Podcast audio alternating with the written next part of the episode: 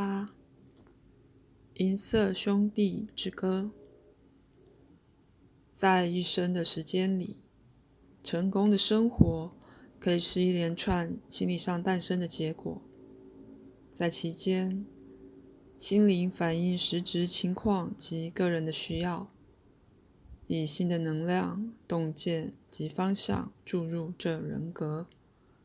以世世俗的说法，结果可能是突然有一阵子很健康、潜伏能力的发展。或解决先前仿佛无法解决的问题。我相信梦、灵感与某种灵视是这个过程重要的部分。经由他们，无意识使其资料在意识上可以得到。不幸的是，这些经验被我们的体制结构化，使得个别的推动力与意义常常变得不见了。我们被教导以预定的教条、宗教的、科学的或心理的，去诠释启示、梦及洞见。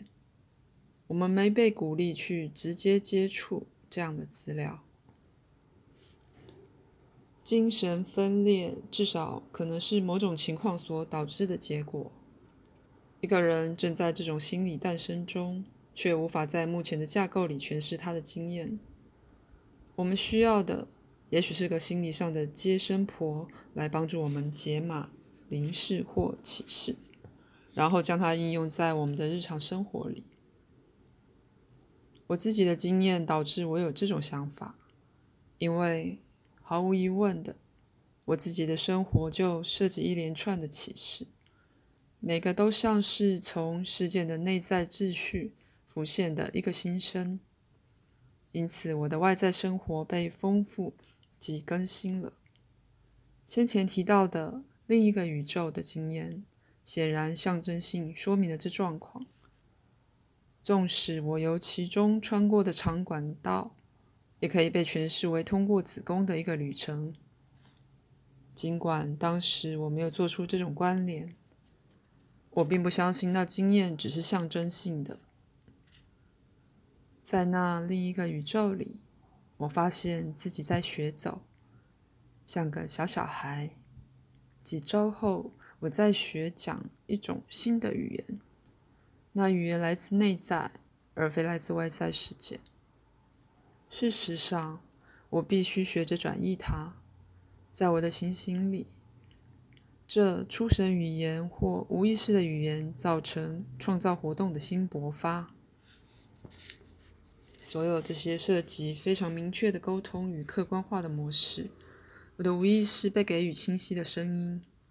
苏玛丽语言也代表了一种情绪表达的方法，它不受语言样板的拘束而动人心弦，因为其情感力量像音乐一样藏在其声音与节奏里，几乎就像我诞生在我自己一个不同的文明里。我发现一个新的自己领土，但多少人被同类的经验所折磨，而非得到快乐？由于他们可能被给予的宗教或心理暗示，而无法欣赏其意义或创意。举例来说，一个人以为他在替基督说话，或有另一个行星上的生灵收到自动书写。在这被认可为真或假的世界里，这种经验就是不合适。没有人帮助这样一个人解除他无意识的资料。基督对这样一个人的意义是什么呢？那讯息是什么？自动书写是否来自心灵的另一个行星带来有价值的洞见的一个方法？是什么样的创造性与独特的自我转化在试着生产出来？只是需要以其他的说法来转译呢？要点是，这种经验的确是真的，但我希望随后说清楚的是，他们的实相存在于事件的不同秩序里。如果真正的创造性要被利用的话，他们必须要与正常的生活发生关联。我并不是说这种事件只是具有想象性的有效，我认为他们的实相。也许是已被认知的经验世界之全源。无意识的形象学是什么？更进一步，无意识是什么？显然，我并不接受心理学家或神父们的定义或诠释。至少，我在自己的经验寻找我自己的答案。虽然我的象征符号也许与别人都不同，我确信进入心灵的旅程，从心灵内的新生以及其出现到我们的世界里，一般都会跟随同一种路径。一旦这么做，会扩展正常意识。举例来说，在几周之内，苏玛丽给了我完全不同的诗。我有三年之久都在写非小说。我的诗退步了，我仿佛到达了一个高原。我坐着看那橡树时，我可以感觉我的觉知力扩展到广而又广、深而又深的层次。有一天，在那种状态，苏玛丽字眼突然以一种不同的方式进入我的脑海。我知道，这些是苏玛丽诗句，期待着我们人类已久已忘怀的真理之古老诗句。这涉及两种层次的意识，其中之一收到了苏玛丽文，而在另一个层次里得到了翻译。一般而言，我无法没有苏玛丽文而得到英文的翻译，尽管我试过。这些歌有一些出版在我的小说《超灵七号》的教育里，以下是先前未出版的诗歌。苏玛丽字本身实际上是苏玛丽符号的转移，但我很少关心这些。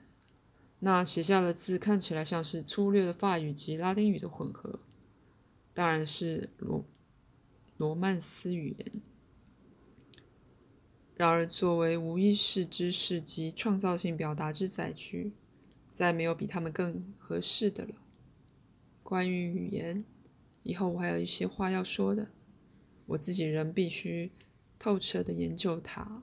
以下是它转译成诗的样子：《思绪鸟之歌》。我窗外的鸟，是你送给我的思绪。它们翩翩而来，刚会飞的雏鸟。我喂它们面包渣，让它们不会饥饿。然后他们骑在树枝上，张开小嘴唱道：“我们来自昨日与明日之潮，神祝福我们的旅程。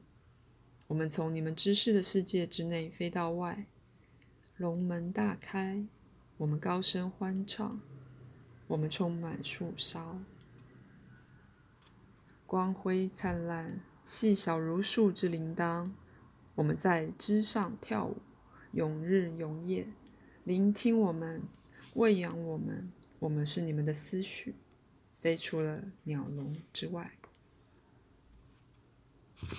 进入夏日与冬日，我们栖息在分与秒的树枝上。我们随着你的脉搏而动。你派我们出去，完美而灿亮，每一个活生生的且不同。居住于你的王国，我们在你窗外歌唱，在屋顶上列队。我们分别而知晓的，自枝干间窥视、侦查内在的魔法之地，无穹苍亦无时间。我们出生的世界，我们往返飞翔于栖息之枝，与我们第一个巢之间，消失于你们的脑壳之内。我们随即又飞出，在你的窗口欢唱，而你亲手为我们面包扎。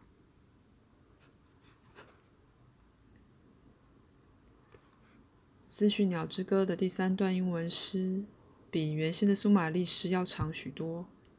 我不知道这样一节长诗是如何出自较短的一节，但我的确知道苏玛丽诗真的包含着额外的意义。不过，事实上，每一首诗都像一块罗塞达石板，因为每一节苏玛丽诗在种种不同的层面上都有意义，好几层意义一个套在一个里面，因此，事实上，同样的苏玛利字会被转译二或三次，以得到一首完整的歌或诗。我想，在《思绪思绪鸟之歌》及许多其他的里面，仍然埋藏更多的古老诗歌，等待着直到我翻译出它们。照现状而言，要得到这些诗句，我必须在一种非常特别的意识状态，极端集中精神。一部分的我非常被动而感受敏锐。同时，另一部分专注的倾听，仿佛来自声音之下，从节奏及听不见的声音模式的讯息。如我提到过的，有些时候这些来得太快或太慢，使得我无法追随。但他们通常都以某种特定的优雅方式融入诗句里。我往往让收音机开着，声音非常轻微，奏着摇滚摇滚乐。我想，无意识的我用音乐作为品，来自平常意识层面的信号，而渐渐深入其下的许多层。我希望有一天我会写一整本关于苏玛丽诗及其他资料的书，并且研究我已经有的苏玛丽文字及图形的领域。某些事已经很清楚了，字句或名字依其关系而改变，比如说“梨树”这个字。按照我们在考虑树的哪个面相，在句子里的关系，以及作为在空间里的物体而有所不同。在苏玛利文里，物体字名词往往消失成动词。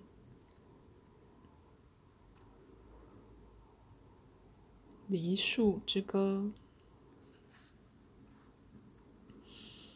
梨树生长自你情感之甜美的河，深埋在你存在之秘密土地。它在原子与细木之极境中生长，它在你的无知之之中生长，而在大地之城的清晨空气中开花。梨树站立，灿烂炫目。你的爱之果实活了起来，自情感果园给季节的礼物，原子之爱，繁荣增值。每片叶子唱出你的颂歌，空气是你的呼吸。每片叶子穿舞其间，当你的爱一步步爬上你的基础，而以音节予以上。绽放如花，因此你的爱隐隐流动于窗外，随空气之空虚路径往上窜升。你的爱又使树枝欣然生长，而又无知刻画出活生生的植株。梨树及所有的树，自你爱的恍惚迷离中生长。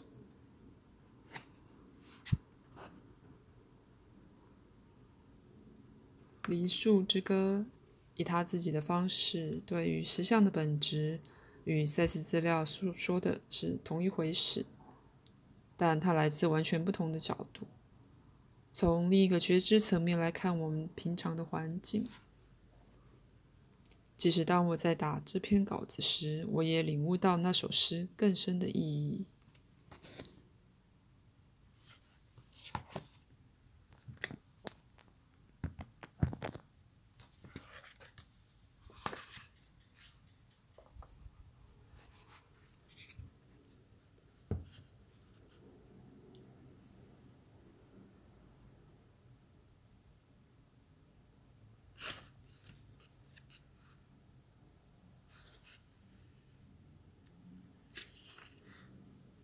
同样的事发生在被翻译出来的歌的所有字底下。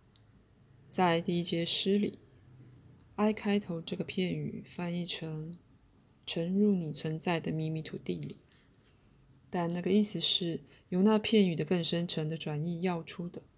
它实际上是指神指闭上他们的眼睛，而底下的意义或假设是这样的：当我们身为神指，在休息时闭上我们的眼睛我们梦见我们的生命活在其中而忘记了我们的神智自身。于是我们的本体对我们自己而言是个秘密。